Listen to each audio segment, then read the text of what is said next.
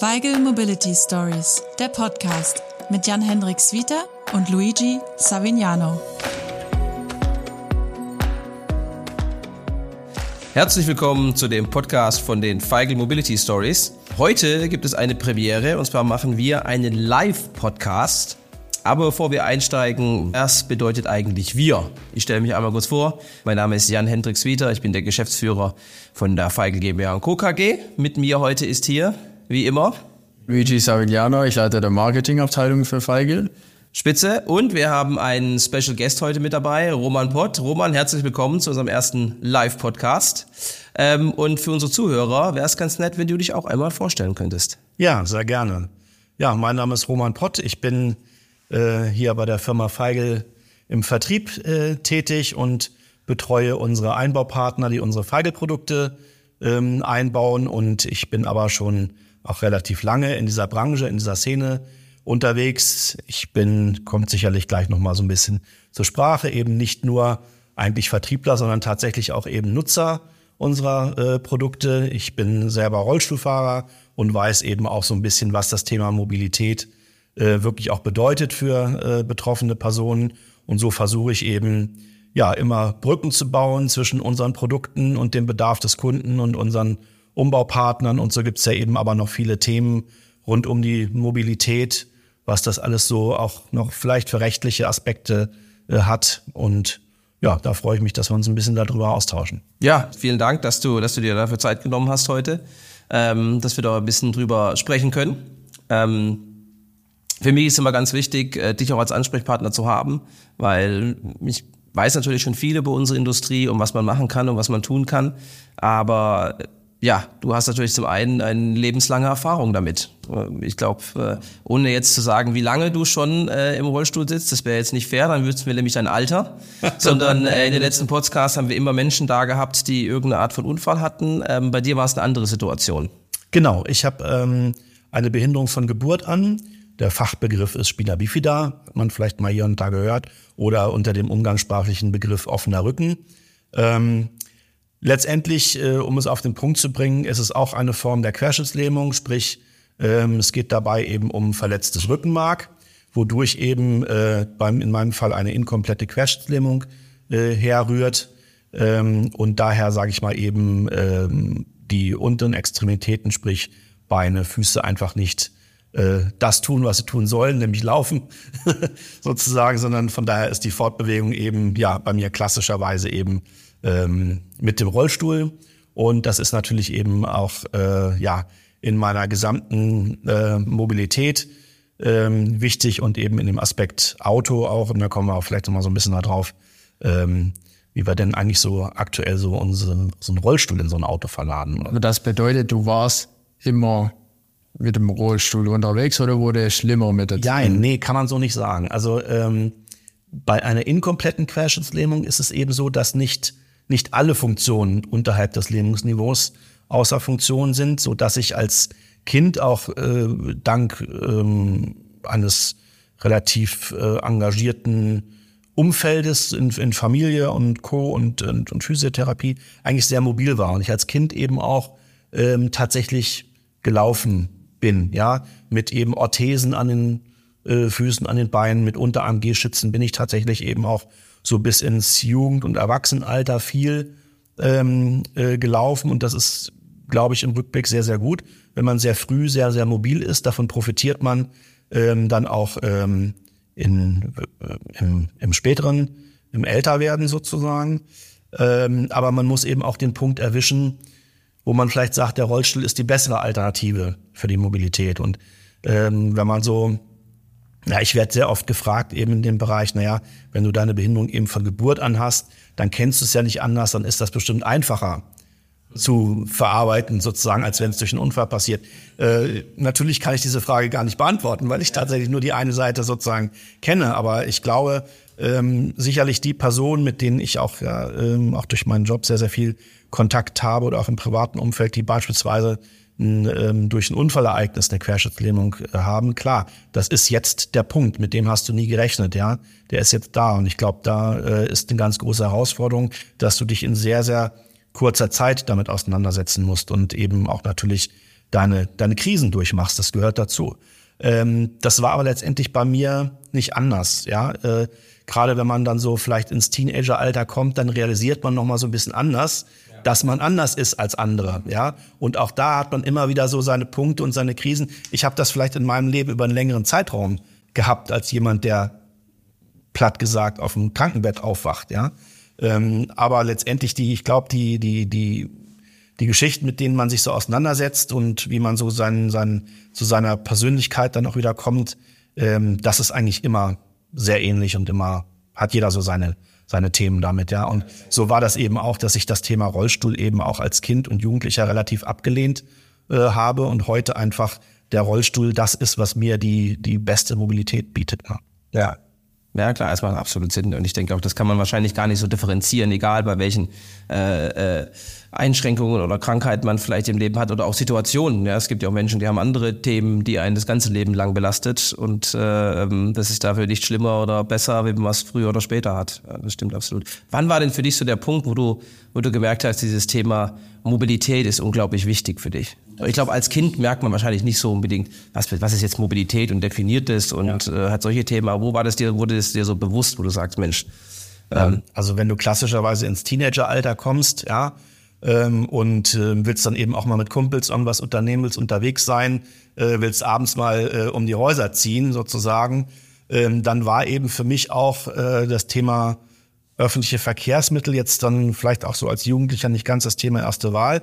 Und dann läuft es eben immer darauf äh, hinaus, dass äh, der Vater einen dann nachts noch irgendwo abholt von der Party. Ja, ähm, ist natürlich super, dass dass er das gemacht hat, immer gar keine Frage. Äh, aber du willst natürlich irgendwann auch äh, selbstbestimmter werden in dem Moment ja. und dich nicht eben committen, dass du um zu einer Uhrzeit X abgeholt wirst, weil der Vater natürlich dann auch nicht bis nachts um drei irgendwo zu Hause sitzt und nur darauf wartet, äh, äh, dich abzuholen, sondern du committest dich ja auf eine Zeit. Und das ist dann immer natürlich so ein bisschen, ähm, dass man sagt, eigentlich, äh, ja, wenn ich jetzt dann wirklich in das Alter komme, sprich 18 äh, werde, dann will ich auch gerne mal einen Führerschein haben und ein Auto haben und dann selbstbestimmt mobil zu sein. Also das ist eben auch, ich halte ja auch sehr viele Vorträge zu diesen, zu diesen äh, Themen und ich komme immer wieder auf den Punkt, dass ähm, gerade in dem Kontext mit, äh, mit, mit Behinderung ähm, das Thema Auto und Automobilität ganz viel mit Selbstbestimmung zu tun hat. Und Selbstbestimmung und Selbstbestimmtheit ist, glaube ich, oder so definiere ich das für mich, ähm, das höchste Gut, sage ich mal. Also die, die, die meiste ähm, ähm, Energie und die meiste Motivation ziehe ich eben wirklich daraus, dass ich ein sehr selbstbestimmtes Leben führe. Und ähm, wie war das dann bei dir? Hast du dich dann gemerkt, hast, okay, jetzt ich, ich bin jetzt ich bin jetzt heiß drauf, ich möchte da unbedingt, ich meine, ich war, war auch heiß drauf, den Führerschein zu machen. Wir leben hier auf dem Land und aus anderen Gründen musste ich mich dann von meinen Eltern abholen lassen von irgendwelchen Partys und das habe ich auch genauso wenig genossen wie du. Ähm, natürlich aus anderen Gründen. Und äh, aber wie war das dann der Punkt für dich? Hast du dich dann für mich war ja klar dann, ich mache einen Führerschein. Und da gibt es verschiedene Fahrschulen und äh, bei uns im Dorf gab es eine, also war das ganz schön vorgeschrieben. Äh, nicht jede Fahrschule hat natürlich aber eine Ausbildung auch für, für Fahren mit Handbedienung oder jeglichem. Hast du dich da selbst informiert oder war das schon noch dann die Initiative auch von den Eltern, die dich dann sehr stark unterstützt haben? Bei der Suche danach, wie, wie geht man das eigentlich an? Wie komme ich damit? Was ist mein erster Schritt? Ähm, also wir, wir haben, wir haben das, das Thema Alter ja so ein bisschen ausgeklammert, ne? aber ich, äh, das, das fand alles tatsächlich zu einer Zeit statt. Äh, es gab kein Internet. Ja, äh, so einfach. Also gar kein Internet ist jetzt falsch. Ja? Gar kein Internet ist falsch, aber zumindest kann ist auch nicht. aber, aber zumindest war es nicht insoweit zugänglich, dass man sagt, ich google mal eben und gebe mal irgendwie ein, was ist ich äh, Autofahren mit Behinderung und komme da äh, irgendwo zum Ziel. Das gab es einfach nicht. Ja. Ähm, aber zum Beispiel ähm, war, äh, waren meine Eltern auch äh, engagiert in einer ähm, Selbsthilfegruppe in, im ASBH, das ist dann Arbeitskreis Spina Bifida, nennt sich das Ganze. Gibt es bundesweite Selbsthilfegruppen. Ähm, dann gab es sicherlich mal das ein oder andere ähm, Magazin oder ähnliches, aber so einfach war das nicht. Äh, tatsächlich. Und äh, jetzt hatten wir ein bisschen Zeit, uns auch als Familie darauf vorzubereiten. Und ähm, dann hatten wir mal äh, äh, gehört von einem äh, Fahrzeugumrüster, ist auch einer der, der ältesten in Deutschland, auch ein, auch unser äh, Kunde hier gar nicht so, so unweit. der so ein bisschen einer der Pioniere war, auch ähm, in dem Bereich Fahrzeugumbau. Und von dem hatte mein Vater mal gehört. Und ähm, dann hatten wir das äh, geplant und sind von ähm, sind ja kleine kleinen äh, Männertrip habe ich mit meinem Vater gemacht, kleinen Roadtrip, sind wir von Hannover ähm, nach Heidelberg gefahren, um diese Firma zu besuchen. Und dort haben wir eigentlich dann ein bisschen unsere Informationen uns live vor Ort geholt, was, was geht und was nicht geht, was möglich ist, auch im Fahrzeugumbau. Und da habe ich das erste Mal auch so ein umgebautes Fahrzeug äh, gesehen. Wie alt, wie alt warst du da? Äh, da war ich dann 17 gewesen. Das war dann äh, genau quasi ja so nach dem Motto, nächstes Jahr wirst du 18, jetzt informieren wir uns, äh, wie das Ganze vor sich geht. Ja, dein Vater hatte ja auch eine Motivation, er wollte nicht jeden Abend am Wochenende um drei aufstehen und bis zwei wach bleiben. Genau, das auch, das auch, genau. Und äh, also mein, mein, mein Vater und ich, wir waren auch schon immer, äh, sage ich mal, sehr autoaffine Menschen. Also wir haben jede Automobilmesse, wir haben äh, die, was ich, äh, äh, spezielle Autohändler, um uns Ferraris anzugucken und Rolls-Royce anzugucken und so. Da waren wir relativ viel unterwegs. Und das haben wir, wie gesagt, mit so einem kleinen Männertrip verbunden, haben noch so ein paar Automuseen hier Sinsheim und sowas abgeklappert in der, äh, äh, auf, auf diesem Trip und äh, unter anderem äh, eben auch uns das Thema Autoumbau angeguckt. Und ähm, ich weiß gar nicht mehr, wie es uns gelungen ist. Ich glaube, dann war es aber auch über Kontakte in, in, in Hannover, auch über die Selbsthilfegruppe, eine Fahrschule in Hannover zu finden, die ähm, ein umgerüstetes Fahrzeug hat. Und das war ganz kurios, werde ich nie vergessen. An diesem Tag X mit meiner ersten Fahrstunde, der Fahrlehrer äh, äh, war der Senior der, der Fahrschule, bisschen rustikaler, robuster äh, äh, Typ, hat man schon so am Telefon gemerkt. Und dann sagte der, er holt mich ab zu Hause zur ersten Fahrstunde. Und ähm, er kam angefahren mit einem weißen Golf 1 Cabrio mit einem damals State of the Art alten Brunnenhandbediengerät äh, ja. drin in dem Auto. Ähm, und äh, dann tatsächlich, äh, wenn man das jetzt so im Nachhinein überlegt, auf dem Golf Cabrio äh, im Sommer Ausbildung zu machen, war gar nicht so schlecht gewesen. Ähm, aber der hatte auch ein gutes Standing, das Fahrlehrer, der war sehr erfahren, auch bei den TÜV-Leuten. Also wenn wir uns das heute angucken, ein Cabrio wäre gar kein prüfungstaugliches ja. Fahrzeug heutzutage, ja. Ähm, aber wie gesagt, der äh, hatte auch so ein gewisses Auftreten. Ich glaube, da durfte auch gar kein Fahrprüfer ähm, sagen, das ist mir zu eng in dem Cabrio, da steige ich nicht ein, sondern auch bei meiner Prüfung nachher, der Prüfer saß da hinten in so einem Cabrio drin und dann sind wir Prüfung gefahren. ja, obwohl ich auch als meine, meine Mutter hatte ja ein bisschen die Grundschulzeit rein in Einser Golf. Also ich weiß noch, wie viel Platz da in, in dem Auto ist. Da passen auch fünf Kinder auf die Rückbank. Ja, es wird auch heutzutage nicht mehr gehen, wenn man von der Schule abgeholt wird. genau, genau. Und was war da, das würde mich ja interessieren dann. Okay, da hast du dann äh, die Fahrschule gemacht auf dem Brunhandgerät in dem äh, Golf 1er Golf Cabrio. Das ist dann heute wieder, ähm, glaube ich, wird er hier der, wieder der Verkaufsschlager werden. Ja? Ähm, Fahrschule auf dem Retro-Auto im Cabrio. Ähm, wäre wieder hochmodern. Äh, und was war dann dein erstes eigenes Auto? Oder äh, wurde erstmal das Auto von den Eltern umgebaut? Nee, das äh, war damals gar nicht so einfach, weil das war ja auch eine Zeit, äh, wo tendenziell Fahrzeuge mit Automatikgetriebe, was ja die Grundlage für das Ganze ist, war nicht selbstverständlich. Also es gab nicht jedes Fahrzeug als Automatik und ähm, unsere Autos, die wir in der Familie hatten, von meinem Vater oder von der Mutter, waren alles Schaltfahrzeuge. Ja, das, das stand also gar nicht zur Debatte ähm, in dem Moment. Das heißt, es musste ja irgendwas mit Automatik her. Ähm, und tatsächlich geworden ist es ein ähm, im Endeffekt ganz biederer ähm, weinroter ähm, Opel Kadett E Stufenheck. Rentner gepflegt. Also schön Weinrot in hellbeige, äh, aber eben mit, mit Automatik. Damals noch so eine Dreigang-Automatik. Ne? Ähm, ja, das war das erste Auto tatsächlich. Gut, ich sag mal, äh, er war dann auch nicht mehr ganz so bieder, weil dann kamen ein paar schöne Felgen drauf, dann kam ein bisschen äh, äh, Sportlenkrad rein und Sportauspuff, wie das dann natürlich so ist. Ne? Weil ich glaube, das ist dann so, so eine Geschichte, da kommt es auch gar nicht mehr drauf an, ob du dann irgendwie ähm, mit Behinderung Auto fährst oder nicht, ob da eine Handbedienung äh, drin ist oder nicht. Ich glaube, das sind, wenn du ein bisschen autoaffin bist, hat da jeder die gleichen Bedürfnisse und aus so einer Bude dann so ein bisschen was zu machen, noch ein bisschen auf jeden Fall cooles Radio rein und sowas, alles ein bisschen Lautsprecher rein. Das war schon immer. Dann die Wochenendbeschäftigung mit den Kumpels immer noch was im Auto zu machen. Ja, das heißt, du hast eigentlich nichts, also du hast eigentlich gedacht, wie jeder Teenager, denkt immer, Ja. ich krieg jetzt ein Auto, ich will, dass es hat gutes Sound, dass es sieht gut aus, Genau. coole Felgen. Und nicht wirklich gedacht, okay, ich habe jetzt ein Auto, welche Handbediengerät will ich jetzt haben? Nee, tatsächlich, äh, da ging es eigentlich gar nicht darum. Das ging nur darum, äh, ist da irgendwas drin, womit ich fahren kann. Also mit, mit, den, mit den eigentlichen äh, Gerätschaften habe ich mich eigentlich gar nicht beschäftigt, weil das war sozusagen Gesetz, das brauche ich und äh, die Felge war wichtiger, dass die gut aussieht, als die Handbedienung, sage ich mal. Die musste einfach nur ihren Zweck erfüllen, sag ich mal, in dem Moment. Und weißt du noch, ob es äh, damals für deine, für deine, für dich oder für deine Eltern damals eine, eine- eine Unterstützung gab, staatliche Unterstützung, Subventionen, irgendwelche Zuschüsse?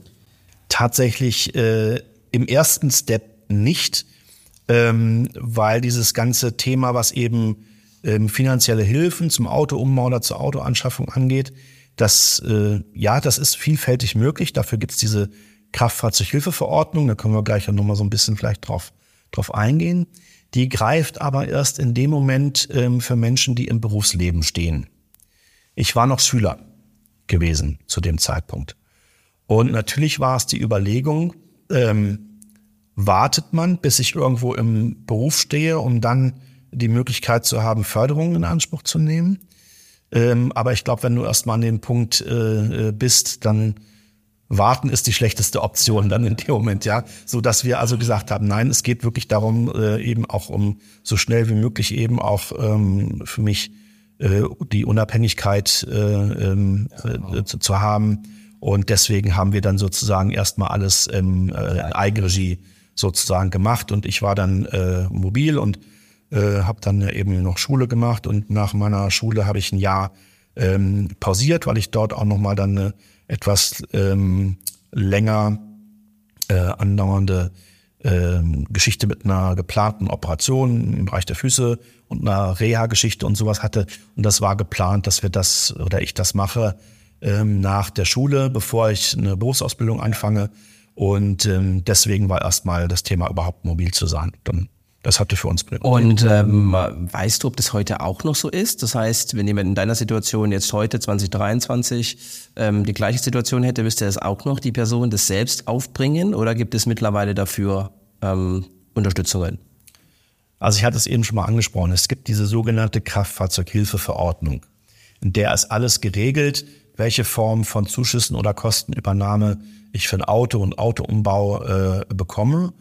Und da ist schon sehr, sehr viel möglich. Aber wenn man das, äh, sich da reinliest, der erste Satz äh, heißt eben gleich, es geht um Teilhabe am Arbeitsleben. Das heißt im Endeffekt, es geht darum, wenn ich nachweise, ich brauche ein Fahrzeug und einen Fahrzeugumbau, um meinen Arbeitsplatz zu erreichen, ja, dann steht mir diese Welt erstmal offen, zumindest dessen, was in der Kraftfahrzeughilfeverordnung niedergeschrieben ist. Wenn ich nicht berufstätig bin, ist es ein bisschen schwieriger, weil ich kann nicht ähm, auf diese Grundregelung zurückgreifen. Äh, das betrifft ja nicht nur denjenigen, der selber Auto fährt. Das betrifft zum Beispiel auch Familien äh, mit behinderten Kindern, die ein besonders großes Auto brauchen, wo sie ein Kind mit einem Pflegerollstuhl befördern können oder ähnliches. Ja, ähm, die fallen ja erstmal durch dieses Raster durch. Jetzt hat sich da aber zum Glück in den letzten Jahren was, äh, was getan. Früher war man dann entweder wirklich darauf angewiesen, aus der eigenen Tasche die Mobilität äh, an den Start zu bringen ähm, oder zum Beispiel über Spenden und Stiftungen. Sowas, was eine, hat funktioniert, aber sehr, Natürlich sehr, sehr zäh. langwierig. Ist zäh und das, das ist nervend aufreibend. Hat natürlich dann auch wieder, wenn man sich das jetzt so anhört, hat nichts mehr mit Inklusion zu tun. Ja? Genau. Also wir sagen, ja, wir wollen Inklusion, aber nur wenn du arbeitest. Ja, alle, die davor sind, blenden wir erstmal aus. Mit Inklusion am Leben ist für uns nicht so wichtig wie Inklusion bei der Arbeit. Das ist absolut, also kann man sich nur im Kopf fassen, äh, wie wir da denken eigentlich. Ja, Aber es, Schade. es tut sich was, zum Glück. Ja? Und das Schlüsselwort in dem Moment heißt Eingliederungshilfe. Ähm, sprich, ähm, die Kommunen sind dafür zuständig, ähm, für einen Nachteilsausgleich, ja, und dass du quasi mit nicht behinderten Menschen gleichgestellt bist in deinem äh, Umfeld. Und wie gesagt, das liegt bei den Kommunen.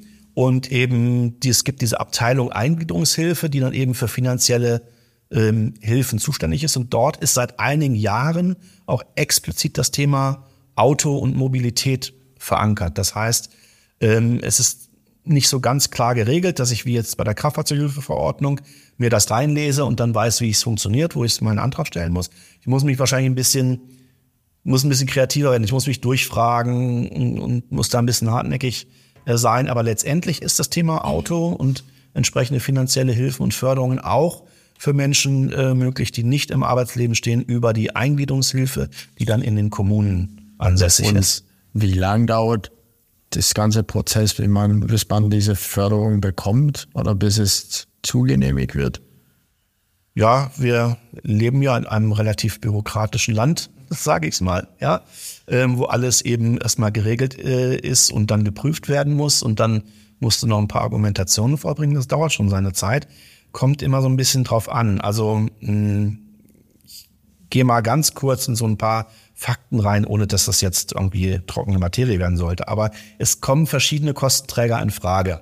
Ja, zum Beispiel bei ähm, Menschen, die in einem Ausbildungsverhältnis stehen oder bisher weniger als 15 Jahre berufstätig waren. Dort ist dann äh, der Kostenträger die Agentur für Arbeit. Ja, dort stelle ich den Antrag auf Kraftfahrzeughilfe, ähm, kann dort eben einen Zuschuss zum Fahrzeug beantragen, kann dort die Kostenübernahme behinderungsbedingter Ausstattungen am Fahrzeug, wie zum Beispiel ein Automatikgetriebe oder einen besonderen Sitz mit einem besonderen Seitenhalt oder alles, was ich so beim Auto mitbestellen kann, was vielleicht behinderungsrelevant ist, ähm, wird an Kosten übernommen, plus eben dann erforderliche Umbauten, die dann eben auch mit unseren Feigelprodukten zum Beispiel ähm, äh, von den Umrüstern gemacht werden. Auch diese Kosten werden dann eben übernommen. Aber das muss natürlich alles geprüft werden und ich muss nachweisen, dass eben ja ich für meinen Arbeitsweg das Auto brauche und zum Beispiel öffentliche Verkehrsmittel nicht zur Verfügung stehen oder ich nicht nutzen kann oder ähnliches. Das ist so ein bisschen natürlich erstmal die Grundargumentation dabei. Und bei Personen, die länger als 15 Jahre berufstätig sind, wechselt das auf die deutsche Rentenversicherung. Oder bei einem Berufs- oder Wegeunfall ist es die Berufsgenossenschaft. Bei Verbeamteten und Selbstständigen ist es das Integrationsamt. Das sind so verschiedene Kostenträger, die in Frage kommen, letztendlich für die gleichen Inhalte. Aber es ist eben je nachdem, in welcher Lebenssituation ich mich gerade befinde oder woher auch meine Behinderung äh, rührt in dem Moment, entscheidet sich, welcher Kostenträger zuständig ist. Und die arbeiten nicht alle gleich schnell, muss man tatsächlich eben sagen. Ähm, tja, also ich würde immer mal sagen, zwischen drei und sechs Monaten ist man eigentlich immer zugange mit so einer Antragstellung und äh, bis da vielleicht eine Bewilligung da ist oder noch Informationen ausgetauscht werden müssen, Angebote eingereicht werden müssen. Aber ich habe auch schon erlebt mit Widersprüchen, gerade im, im Bereich der, äh, der Rentenversicherung, wenn die eben Kostenträger ist, dass es noch deutlich länger gehen kann. Also ich habe auch schon Kunden äh, gehabt, mit denen war ich mit denen ihrem Projekt dann, ähm, ich habe zwei Jahre nichts von den Kunden gehört, ja. Und ich dachte, okay, die sind vielleicht woanders äh, gelandet, wie auch immer. Und dann kamen die nach zwei Jahren an und sagen, ich habe jetzt die Genehmigung, ja. Ähm, also auch das kommt vor. Ne? Boah, zwei Jahre. Es hört mich ja insgesamt hört sich das Ganze ja schon an. Jeder, der mit dem Thema irgendwie als Betroffener oder jemand in der Familie mit äh, körperlicher Einschränkung zu tun hat, könnte auch äh, eigentlich den Beamtenlaufweg einschlagen. Weil äh, wenn ich höre, mit wie vielen Themen du dich schon jetzt befassen musstest wahrscheinlich in deinem Leben, dann weißt du besser Bescheid wie, äh, wie viele Beamte selbst, oder? Ja, das ist eben so. Natürlich gibt es immer ähm, Gesetze und Regularien und Grundlagen und Leitlinien, ja, nach denen dann auch die Mitarbeiter auf den ähm, Ämtern oder wo auch immer arbeiten. Letztendlich ist es aber trotzdem so, es arbeiten eben immer Menschen da, ja. Und die Entscheidungen sind manchmal unterschiedlich. Man muss sich, denke ich schon wirklich, was du sagst, gut selber informieren, ja, und sich nicht nur auf das ähm, verlassen. Und manchmal muss man vielleicht auch den Leuten auf den entsprechenden Stellen mit dem eigenen Wissen ein bisschen auf die Sprünge helfen, nenne ich es mal so. Ja, ja, ich stelle mir das, ich stelle mir das Ganze so vor, wenn ich mir das anhöre. Ich lese gerade öfter äh, meinem großen Sohn äh, Asterix und Obelix vor. Ne? Das ist der berühmte Passierschein A38. Ja, ja äh, so funktioniert das Ganze. Dann. Nach einem halben Jahr bin ich entweder äh, im Kopf nicht mehr ganz klar oder ich habe den Passierschein A38 äh, wie Asterix und Obelix und dürfen dann Rom erobern im Auto. Genau. Ja. Äh, ich finde auch den Namen klasse, ähm, äh, wenn ich dann höre, was du gesagt hast, Eingliederungshilfe. Ja. ja. Also den jungen Roman mit dem weinroten äh, Opel, glaube nicht, dass der eine Eingliederungshilfe benötigt. Aber ähm, äh, wir sind ja in Deutschland sehr gut daran, äh, tolle Namen uns ausfindig zu machen. Also wie gesagt, grundsätzlich muss man sagen, die Möglichkeiten, die es äh, äh gibt, auch im Bereich der, der Kostenübernahme im, im Bereich Automobilität, die sind schon wirklich ganz gut. Ja, aber, aber auch nur die Geduld, den Weg dahin zu gehen. Der Weg dahin ist ja. ein bisschen ähm, holprig manchmal und ich glaube eben ein sehr, sehr gutes ähm, eigenes Netzwerk ist gut. Ja, das heißt, mich wirklich sozusagen zum Beispiel, ich war ähm, zwar nicht in der Zeit als Kind und Jugendlicher, aber ich habe das in, in, in, anderen, im anderen Kontext später ähm, erfahren. Ich war ja relativ lange relativ aktiv im, im, im Sport, im Minatsportbereich. Ähm, und dieses Netzwerk, was man da hat zu anderen Betroffenen, ähm, da kann man sehr, sehr von den Erfahrungen anderer profitieren, ja, die vielleicht schon ein paar Schritte weiter sind, die ein paar Sachen ähm, ähm, ja schon gemacht haben, die können dir vielleicht Tipps äh, geben. Diese Vernetzung finde ich unglaublich wichtig.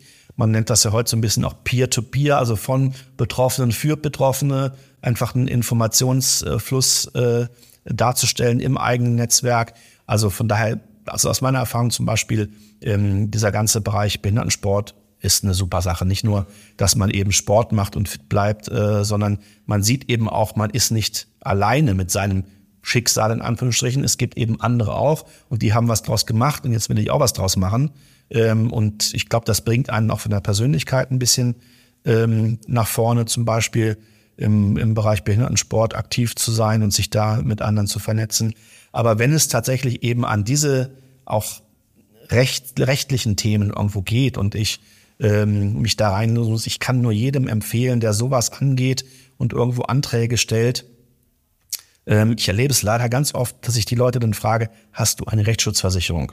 Nee, habe ich nicht, wofür, brauche ich nicht. Und ich sage, diese 100 oder 150 Euro im Jahr für eine Rechtsschutzversicherung unbedingt investieren, ja, und bevor ich Anträge stelle, dass ich das immer noch in petto habe, dass wenn es mal um Widersprüche geht oder vielleicht mal wirklich dahin äh, geht, dass ich äh, mein Recht einklagen möchte, ähm, dann ist einfach eine Rechtsschutzversicherung absolut in, in, in, in, in meinem Fall gesetzt, muss ich haben. Ja. Und jetzt hast du gesagt, diese Vernetzung ist wichtig. Gibt es so offizielle oder formelle Vernetzung? Na, es gibt in Deutschland eine große Landschaft, was eben Selbsthilfegruppen angeht, zu den unterschiedlichsten Krankheits- und Behinderungsbildern. Äh, ähm, wobei, ähm, ja, muss man muss eben gucken, dass man die richtige Gruppe trifft, ja, dass man eben nicht, sage ich mal, an ähm, ich habe das auch erlebt, dass es dann oft eben einfach Gruppen äh, gibt, in denen ich mich selber nicht wohlgefühlt habe, weil ich glaube ich jemand bin, ähm, der will irgendwie ein bisschen nach vorne gehen und nicht zurückblicken. Ich erlebe es dann aber doch auch immer mal wieder, dass man dann zusammensitzt mit Leuten und dass das Ganze, ja, man redet nur über das eigene Schicksal äh, und wie schlecht alles ist. Ja, und ich glaube, wichtig ist, dass wenn man sich eben mit, mit Leuten zusammentut, dass man nach vorne blickt und sagt, was können wir erreichen, gemeinsam vielleicht. Und da muss man eben gucken, dass man die richtigen Gruppen findet in dem Moment. Aber ich glaube, das Thema ist ein Thema, was gerade ganz Deutschland bewegt. Ja, wir haben ganz viele Leute, die immer nur nach hinten blicken und alles darüber reden, was schlecht ist und nicht nach vorne gucken und sagen, was kann ich selbst bewegen. Daher auch ein super Input von dir. Äh, aber ich glaube, das ist äh, mit keiner Selbsthilfegruppe, da sind wir als Deutschland gerade, glaube ich, eine Selbsthilfegruppe, wenn ich da Stammtische angucke, wo man ab und zu mal dabei ist. Ja.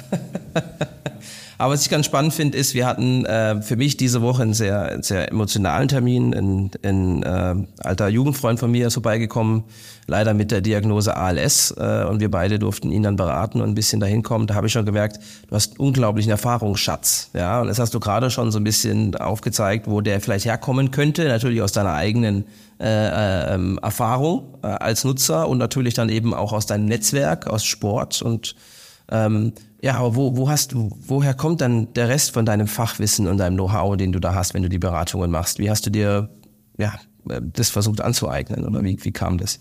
Also ich komme ja ursprünglich mal ähm, beruflich aus einem ganz, ganz anderen äh, Zweig. Ich habe damals äh, eine Ausbildung gemacht als äh, Groß- und Auslandskaufmann und komme eigentlich aus dem Bereich Vertrieb ähm, von äh, Musikinstrumenten und Studiotechnik und ähnlichem. Wenn ich hier zum Beispiel diese Mikros gerade vor uns hier stehen sehe ähm, und hier steckt ein XLR-Kabel drin, ja, dann ist das für mich eine sehr, sehr vertraute Materie aus meinem, aus, aus, aus, aus meinem Bereich, wo ich zum Beispiel auch meine Ausbildung gemacht habe. Aber ähm, eben, ja, äh, auch mir ging das so, das Leben läuft dann nicht eben äh, immer geradlinig und dann war ich eben auch mal an dem Punkt, ähm, dass ich mich beruflich neu orientieren wollte, neu orientieren musste und gar nicht so genau wusste, wo es hingeht.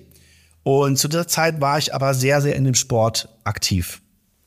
Und dann, ähm, also ich habe ähm, Sledge-Eishockey gespielt oder Para-Eishockey, wie es äh, eben heute heißt. Also für mich, äh, ich war immer auch als Jugendlicher schon ein Eishockey-begeisterter Mensch. Das war so meine Sportart und dann eröffnete sich für mich so eine Welt, selber Eishockey spielen zu können, eben in diesem speziellen Schlitten Dazu kommt aber so ein bisschen der Glücksfall, dass in Hannover, wo ich lebe, eben auch, ähm, ich sag mal, äh, würde man sagen, so wie es da, die da ist immer, da ist immer kalt und da ist äh, immer Eis. Ne? nein, nein, nein, das, das mit Sicherheit nicht. Aber dort hat sich eine Mannschaft formiert, die damals auch 1996 diesen Sport überhaupt von Schweden nach Deutschland gebracht.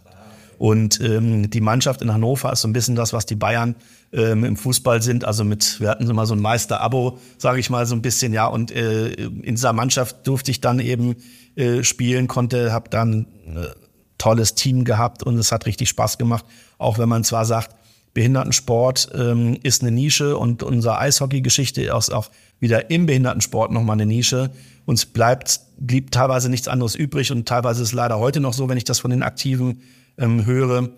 Ähm, die Trainingszeiten, als ich anfing mit der ganzen Nummer, war äh, freitags 22.30 Uhr fing die, unser Training an.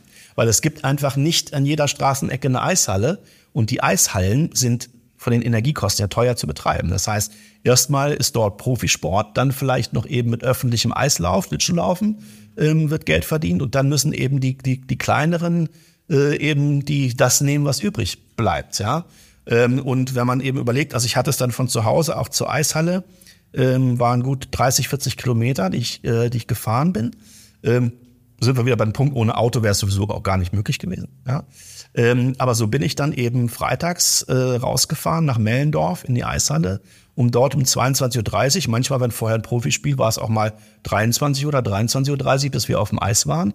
Dann haben wir zwei Stunden trainiert ähm, und ja, dann der Samstag war dann erstmal gelaufen sozusagen. Und das war dann so, so ja, aber man, man merkt es so ein bisschen, ich habe dann sehr schnell Blut geleckt an dem Sport, ja, weil das macht man dann nur, wenn es dich wirklich kickt. Ja. Das, das muss, also wenn du sagst, du gehst um 22.30 Uhr am Freitag als Jugendliche, also das ist schon ein großes Kompromiss, was. genau, genau. Naja, und ich hatte eben dann auch wirklich das, ähm, das Glück, dass ich eben dann auch ähm, in die Nationalmannschaft bekommen bin und auch in den Sport mit der Nationalmannschaft um die ganze Welt gereist bin. Tolle Erinnerungen wirklich auch an die, an die ganze Zeit. Jetzt weiß ich gar nicht mehr genau, wie sind wir jetzt auf das Thema? Wenn wir mal genau, da ging es gerade um dein, um dein Fachwissen, was du alles hast. Ach so, also für ja, jemanden genau. jetzt, äh, dann Ja. die Frage, für jemanden, die nicht, der nicht die Chance hat, sich nach dem 22.30 Uhr Training, also irgendwann dann um halb eins, eins, sich noch mit anderen auszutauschen über die Fachmaterie, wie die denn äh, mit Mobilität umgehen. Was gibt's denn noch für Beratungsstellen, wo man hingehen kann, wenn einem das vielleicht etwas zu spät ist, äh, um, äh, ähm, um Informationen über, über, über das weitere Vorgehen zu kriegen? Worauf ich ja eigentlich hinaus wollte, lass mich noch mal kurz einen Schritt, äh, einen Schritt zurückgehen. Ich glaube, die Geschichte ist dann nämlich doch noch, äh, um die abzuschließen. Ähm, na, auf jeden Fall, ich war in diesem Sport sehr aktiv. Und eines Tages äh, kriegte ich einen Anruf von unserem äh, Behindertensportverband in Niedersachsen. Ähm, und die sagten, Mensch, Roman, äh, was machst du morgen? Hast du morgen Zeit? Ich so, ja, okay, was, das liegt denn an? Ja, wie du ja vielleicht weißt, wir haben gute Kontakte zu Volkswagen. Ähm, die haben ja eben auch den Bereich Fahrhilfen ab Werk. Ähm, und die wollen einen neuen ähm, Katalog machen und die brauchen einen Sportler, einen Rollifahrer als Fotomodel. Kannst du das machen? Und dann habe ich gesagt, ja klar, das kann ich machen.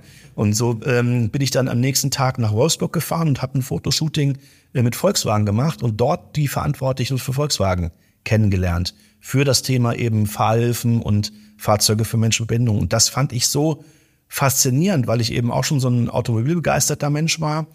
Und da hatte ich gedacht, wie gesagt, ich hatte es vorhin gesagt, ich war ja auf der Suche nach einer neuen beruflichen Perspektive. Und irgendwie hatte ich so diesen Input, in dem Bereich muss es gehen. Ja. Und dann habe ich eben selber äh, angefangen, mich zu informieren Und dann hatte ich so ein bisschen ähm, Glück gehabt, dass Volkswagen über die Kontakte, die ich hatte, die haben dann mich mal engagiert, dass ich eben auf einer Messe bin und dort mal eben Autos zeige, vorführe und äh, so ein bisschen erkläre, wie man die Produkte anwendet. Und dann habe ich eben angefangen, mich zu informieren in den ganzen Bereichen, habe mir das eigentlich größtenteils selber ähm, angeeignet, beziehungsweise konnte dann auch an vielen fachlichen Seminaren teilnehmen, wo zum Beispiel die Sachverständigen vom TÜV oder ähm, Fahrlehrer äh, zu diesen Themen informiert werden. Da habe ich sehr viel profitiert, habe ich sehr viel mitgenommen. Aber ähm, ich sag mal, so eine richtige Beratungsstelle, die sich jetzt mit diesen Kfz-Themen ähm, ausschließlich auseinandersetzt, gibt's so, glaube ich, in dem Moment gar nicht mal so sehr. Ähm, ich glaube, der Weg ähm, zu den Fahrzeugumrüstern ist erstmal ganz gut. Dort kann ich mich informieren, so ging es mir damals eben, eben auch, über technische Möglichkeiten, aber die wissen auch meistens, wo ist eine Fahrschule in der Nähe, ja, oder wie funktioniert das mit den Kostenträgern, was kannst du beantragen.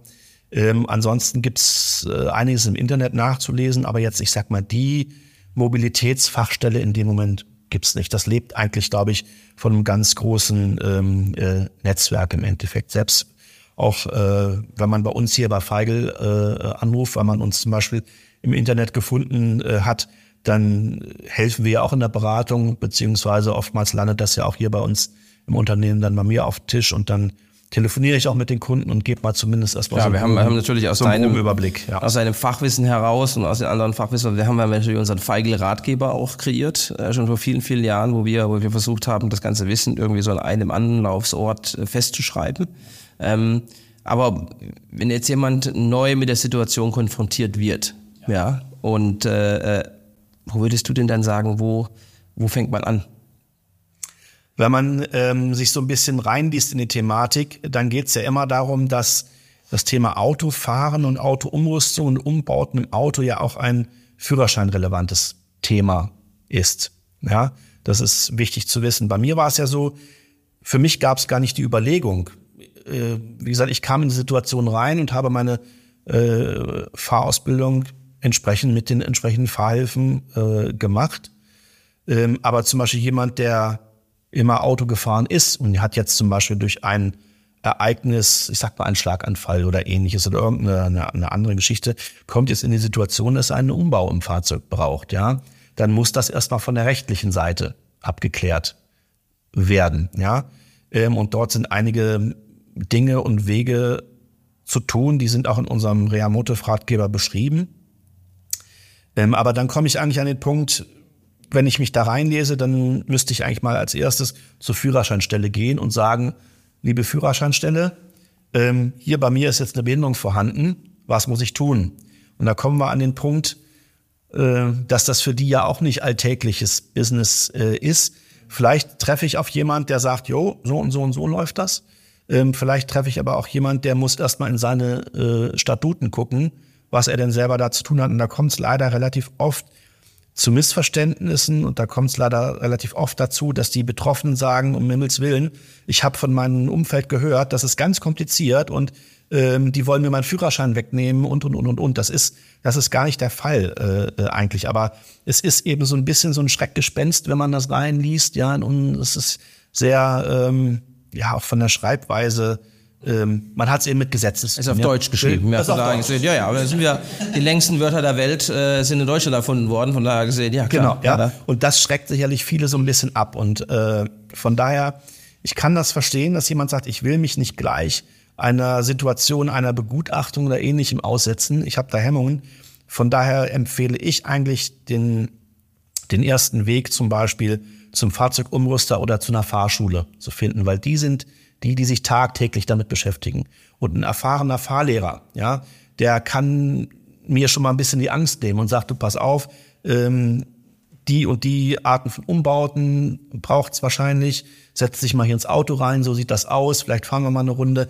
Und dann erlebe ich erstmal schon mal habe erstmal ein paar positive Erlebnisse, ja, und gehe dann diese Anträge und die ganzen rechtlichen Themen an und weiß schon so ein bisschen, in welche Richtung das geht. Vielleicht hat der Fahrlehrer vor Ort auch Kontakt zu dem Sachverständigen vom TÜV oder ähm, dem Mitarbeiter von der Führerscheinstelle. Ähm, ich bin immer so ein, so, so ein Mensch, äh, persönlicher Kontakt und persönliches Gespräch finde ich immer sehr, sehr gut. Ähm, und ähm, ich kann das schon verstehen, eben, dass viele da Hemmungen haben vor dem, was da vielleicht auf sie zukommt. Ähm, aber wenn ich jetzt, äh, du ja auch da Berührungspunkte hast, bei dir war es natürlich jetzt ein anderer Fall, aber ich sage mal, ich äh, wach eben am nächsten Tag auf und realisiere, ich bin jetzt in dieser Situation, dann bin ich ja meistens auch im Krankenhaus oder dann auch in einer Reha-Klinik. Gibt es da denn Angriffspunkte? Gibt es da denn Punkte, wo ich sage, okay, hier wird mir auf jeden Fall schon mal irgendwas gegeben, irgendwas in die Hand gegeben, wo ich mich äh, weiter informieren kann? Weil ich würde jetzt, glaube ich, gar nicht auf die Idee kommen, ich gehe jetzt zur, äh, zur Führerscheinstelle. Ja. Genau, ja. Also ich sag mal typischerweise die ganzen Querschnittszentren in Deutschland, wo eben Menschen, ähm, die eine Querschnittslähmung durch einen Unfall zum Beispiel erlitten haben, sich dort ja über mehrere Wochen und Monate in der Reha befinden. In diesen Schwerpunktkliniken werden so die ganzen ähm, sozialen Themen, auch wenn es um Hilfsmittelversorgung geht und Zuschüsse und sowas alles, oft mit betreut und auch das Thema Autofahren. Es gibt viele Kliniken, die direkt mit einer Fahrschule vor Ort kooperieren, ja, so dass das in, in, bei, bei denen, in den Fällen schon sehr, sehr oft in diesem Reha-Prozess angestoßen wird. Und das ist natürlich eine super Sache, weil ähm, ich sage ja, wie ich es vorhin gesagt habe, Mobilität hat ganz viel mit Selbstbestimmung zu tun. Und wenn ich in einer Reha-Klinik nach einem schweren Unfallereignis bin, das ist erstmal alles nur und hat nichts mit Selbstbestimmung zu tun. Ja? Und ich glaube, mit unserem Thema, mit dem wir unterwegs sind, nämlich ein Auto so umzubauen, dass ich nach diesem Ereignis wieder Auto fahren kann, das ist für viele betroffen ne, eins der ersten Geschichten, die wieder was mit Selbstbestimmung und Freiheit zu tun zu haben.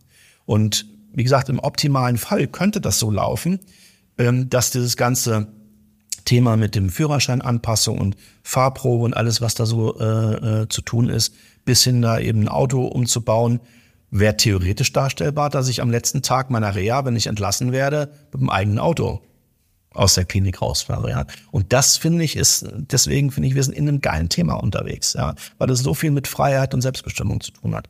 Aber natürlich haben wir auch die andere Seite, zum Beispiel Menschen, die eben, ich sag mal, eine Diagnose einer Krankheitsdiagnose kriegen. Ich nenne mal das Beispiel, ähm, ich habe sehr viel mit ähm, Menschen mit einer MS-Erkrankung zu tun.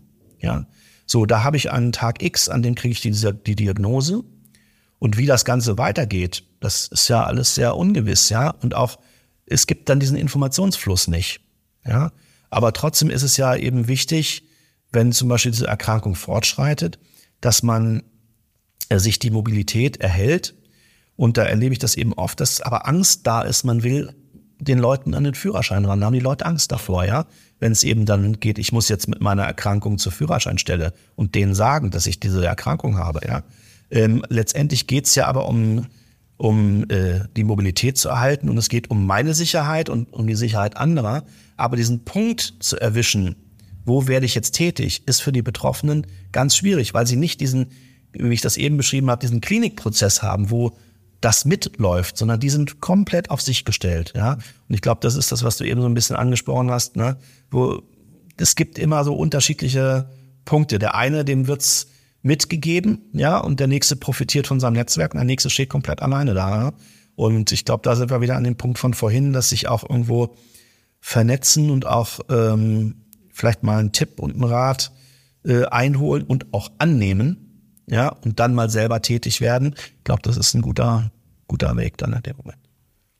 Und es gibt es da Netzwerke, wo du sagst, Mensch, das ist ein tolles Netzwerk, wo man eintauchen kann und die Informationen sammeln kann? Oder ähm, sagst du, das ist, muss da sollte jeder regional auf die Suche gehen und so schauen, was möglich ist? Ich meine, heutzutage gibt es ja das Internet. Ich meine, da ist wahrscheinlich einfacher, auch überregional was zu ja, tun. Aber ja. natürlich eben, es gibt im Internet ähm, äh, Plattformen, Informationsplattformen ähm, wenn man sich damit ein bisschen beschäftigt, wird man auch immer wieder auf die gleichen Inhalte stoßen und dann wird man auch merken, okay, das scheint schon richtig zu sein, was die von Feigl da in ihrem Ratgeber schreiben. Und so werde ich es jetzt mal machen, zum Beispiel angehen. Ähm, was ich nicht empfehle im Internet ist, sich solche ähm, wichtigen Informationen aus allgemeinen Foren zu ziehen, ja, wo einfach, weil dort sehr viele Leute, ich kann da reinschreiben, was ich will, ja, und sehr viele Leute schreiben natürlich auch ihre negativen Erfahrungen rein. Und ähm, wenn man da rein ist, ich habe da schon irgendwie Begriffe gelesen, dass da Leute schreiben, irgendwie ähm, von einem Behindertenführerschein. Es gibt keinen Behindertenführerschein. Es gibt einen Führerschein und entweder da stehen irgendwelche Auflagen drin oder nicht. Ähm, und dort auch oft falsche Informationen verbreitet werden, ja, wo ich dann sozusagen mit dem Kunden wieder sagen muss, nee, und da muss ich den Kunden langsam daran führen, ja, wie es eigentlich richtig äh, ist. Von daher würde ich das auch immer ähm, ja versuchen so zu betrachten. Wenn ich immer wieder die gleichen Inhalte lese, dann ist vielleicht eher eine Wahrheit dran, als wenn ich persönliche Erfahrungen oder Meinungen in allgemeinen Foren lese. Da wäre ich ein bisschen vorsichtig dran. Ja, ja es ist ja eben oft subjektive Meinungen. Ich finde auf jeden Fall was im ja. Internet, ähm, auch sowas so äh, wie wir unseren Ratgeber eben natürlich auch aufgebaut haben. Das sind ja eben Informationen, die finde ich zum Beispiel auch im Internet beim ADAC auf der, auf der Seite finde ich solche Informationen. Dann gibt es noch ein ganz, äh, finde ich, ein sehr gutes informatives Portal. Das heißt www.autoanpassung.de ähm, wo ich zum Beispiel ähm, bundesweit Fahrschulen finde. Dort kann ich auch angeben, als Beispiel, es geht um das Thema Amputation rechtes Bein. Dann finde ich Fahrschulen, die Fahrzeug haben, was für so ein Behinderungsbild umgebaut ist, ja. Ähm, oder eben ähm, über die Fahrlehrerverbände der Bundesländer sozusagen finde ich diese Fahrschulen äh, dann zum Beispiel auch. Und hast du das Gefühl, dass die Fahrschule, also dass es werden mehr Fahrschulen, die bieten die Ausbildung auch für Leute, die im Rollstuhl sitzen? Oder denkst du, dass es geht in die andere Richtung? Nee, es gibt auch glücklicherweise immer mehr Fahrschulen, die das für sich äh, äh, erkennen, weil es ist ein zunehmender Markt. Wir kommen ja auch eben manchmal in Situationen, wo es gar nicht um die klassische Behinderung in dem Sinne geht, ja, sondern aber vielleicht durchs Alter oder ähnliches ein gewisser äh, Bedarf für ähnliche Lösungen da ist. Und ähm, zum Glück sind da die Fahrlehrerverbände und die Fahrlehrerakademien sehr aktiv, Fahrlehrer auch auszubilden in dem Bereich. Ja, ein Fahrlehrer muss natürlich auch ein bisschen was über medizinische Hintergründe wissen, ja, um seinen den Kunden ein bisschen einschätzen zu können, ein bisschen, wie kann man das Behinderungsbild eben kompensieren oder warum ähm, kann es bei manchen Behinderungsbildern eben auch noch mit Sinneswahrnehmungen dahergehen, wie kann ich das als Fahrlehrer ähm, herausfinden.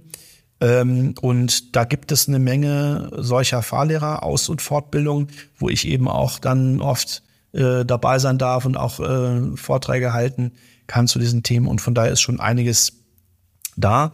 Das Problem so ein bisschen in der Vergangenheit war, wir hatten es vorhin ja schon mal, ein Automatikfahrzeug war immer ein bisschen exotisch. Und gerade Fahrschulen haben nie Automatikfahrzeuge in der Regel gehabt, ja. Das heißt, wenn eine Fahrschule Behindertenausbildung gemacht hat, brauchten sie dafür immer ein extra Fahrzeug. Und dieses Fahrzeug stand ansonsten ungenutzt in der Ecke rum. Und von daher sind es manchmal doch auch sehr alte Autos, die dann da irgendwo teilweise noch in Betrieb sind, mit sehr alten Umbauten, ja, die einfach nicht mehr State of the Art sind, ja, und vielleicht heute da andere Möglichkeiten gibt. Jetzt haben wir ja seit ein paar Jahren dieses Thema, dass immer mehr Fahrschulen die allgemeine Fahrausbildung auf Automatik machen, ja, weil es einfach die Zukunft äh, ist und ich muss heute eben nicht mehr auf den Schaltwagen meine Prüfung äh, ablegen. Und das eröffnet uns zum Beispiel auch neue Welten, weil jetzt ist das Thema Automatikfahrzeuge hat jede Fahrschule mittlerweile, ja. Und dieses Fahrzeug dann eben noch mit einem mit, mit Fahrhilfen zu versehen, ist jetzt auch für die Fahrschule viel einfacher und wirtschaftlicher, ja, als sich extra ein Auto hinstellen zu müssen. Und da ähm, äh, passiert jetzt eben eine ganze Menge. Und von dieser Automatik Regelung, die es dann da so in der Fahrausbildung gibt, profitieren wir natürlich insgesamt. Spitze, also da hast du absolut recht. Also ich glaube, als Fazit, äh, Roman, äh, ziehe ich für mich raus, klar, es gibt, es gibt Anlaufstellen im Internet, man muss wahrscheinlich aber viel suchen. Wir haben natürlich mit dem Feigl Ratgeber da einiges zusammengefügt und zusammengemacht. Aber wir haben ja diese Woche selbst bei unserer Beratung mit meinem alten äh, Jugendfreund gesehen, am Ende haben wir auch gesagt, Mensch, da ist in der Gegend äh, eine Familie, die hat genau die gleiche Anzahl von Kindern, da ist genau das gleiche Krankenbild da. Ruf doch die bitte auch nochmal an und sprech einfach mit denen und macht einen Erfahrungsaustausch. Weil es ist toll, dass wir dir jetzt hier beraten haben. Wir haben dir verschiedene Tipps und Tricks gegeben und Möglichkeiten aufgezeigt. Aber am meisten hilft dann doch nochmal, wenn die sich untereinander austauschen und einfach mal sagen, hier mit so und so vielen Kindern, äh, eine Person mit dieser Größe und der gleichen Krankheitsbild, habe ich die und die Probleme im Alltag. Ähm, und deswegen ist die oder die Lösung vielleicht dann doch besser für mich. Also ich glaube, egal wie die Beratung ist, was wir im Internet lesen, dieser persönliche Austausch, dieser persönliche Kontakt äh, ähm, zwischen Betroffenen ist wahrscheinlich einfach unersetzbar, oder? Ja.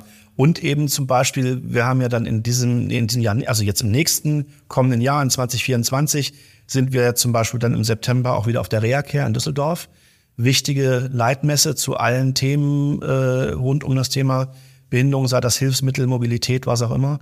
Ähm, dort kann man uns natürlich dann auch mal persönlich kennenlernen, sich mit uns unterhalten, aber man sieht vielleicht auch, wie groß dieser, diese Welt der Fahrzeugumrüstung ist, wie viele Anbieter es gibt, wie viele äh, Fahrzeugumrüster es gibt. Und ich glaube, so ein Besuch auf so einer Messe, der ist auch unglaublich wertvoll, weil ich sehr viel Informationen äh, da eben mitnehmen kann. Vielleicht finde ich auch einen, einen Fahrzeugumrüster aus meiner Nähe, ähm, und ich, ich finde auch, ich finde auch äh, den Einstieg in den Sport. Ja, da wird ja auch viel mit Sport äh, gezeigt und gemacht und äh, wie du auch schon gesagt hast, da kommt dann wieder auch das Netzwerk. Ja, ich glaube, dass es da auch viele Möglichkeiten gibt, um irgendwo reinzukommen, um ein Netzwerk zu finden, um mich dann auszutauschen und äh, mit dran zu machen.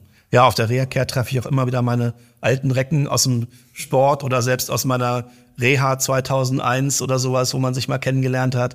Ja, die trifft man alle auf der Reha-Care wieder. Und ähm, ja, also das kann ich auch nur empfehlen, wenn irgendwo einfach auch ähm, so Fachmessen zu dem Thema sind und man da relativ äh, unbedarft ist und viele Informationen braucht, ist so eine Messe, gerade die Reacare, äh, eine tolle Sache und wir freuen uns natürlich auch dann, unsere Zuhörer persönlich kennenzulernen. Roman, vielen Dank, dass du dir heute Zeit genommen hast, um ein bisschen was über, über, über die Reha-Mobilität zu erzählen. Ähm, sind mir sicher, dass wir da nochmal in spezifischen Themen nochmal dran anknüpfen werden. Ähm, genau, wir machen für dieses Jahr ein Rap. Also dieses Jahr ist 2023. Es ist äh, nur noch ein paar Tage jung ähm, oder alt, wie wir es dann nehmen. Und in 24 werden wieder wieder neue Formate, haben wir das letzte Mal schon angeteasert, ja. äh, mit reinnehmen, mit reinbringen.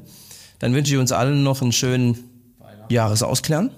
Ja und äh, dass wir äh, schön inspiriert in 2024 starten werden. Roman, vielen Dank, dank dir. Ja, sehr gerne, hat mich gefreut. Ja, du hast es auch gesagt, ich meine, nächstes Jahr machen wir auch eine Mobility Story auf über Roman, also das kommt auch.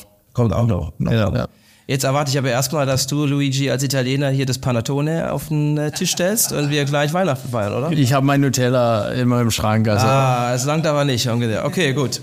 Das machen wir dann ohne die Zuhörer aus. Äh, wie wir das regeln, unsere Erwartungshaltungen. Wünschen wir allen einen schönen Jahresabschluss und äh, alles vielen Gute. Dank. Ja, alles Gute und nochmal vielen Dank, Roman. Sehr gerne, hat mich gefreut.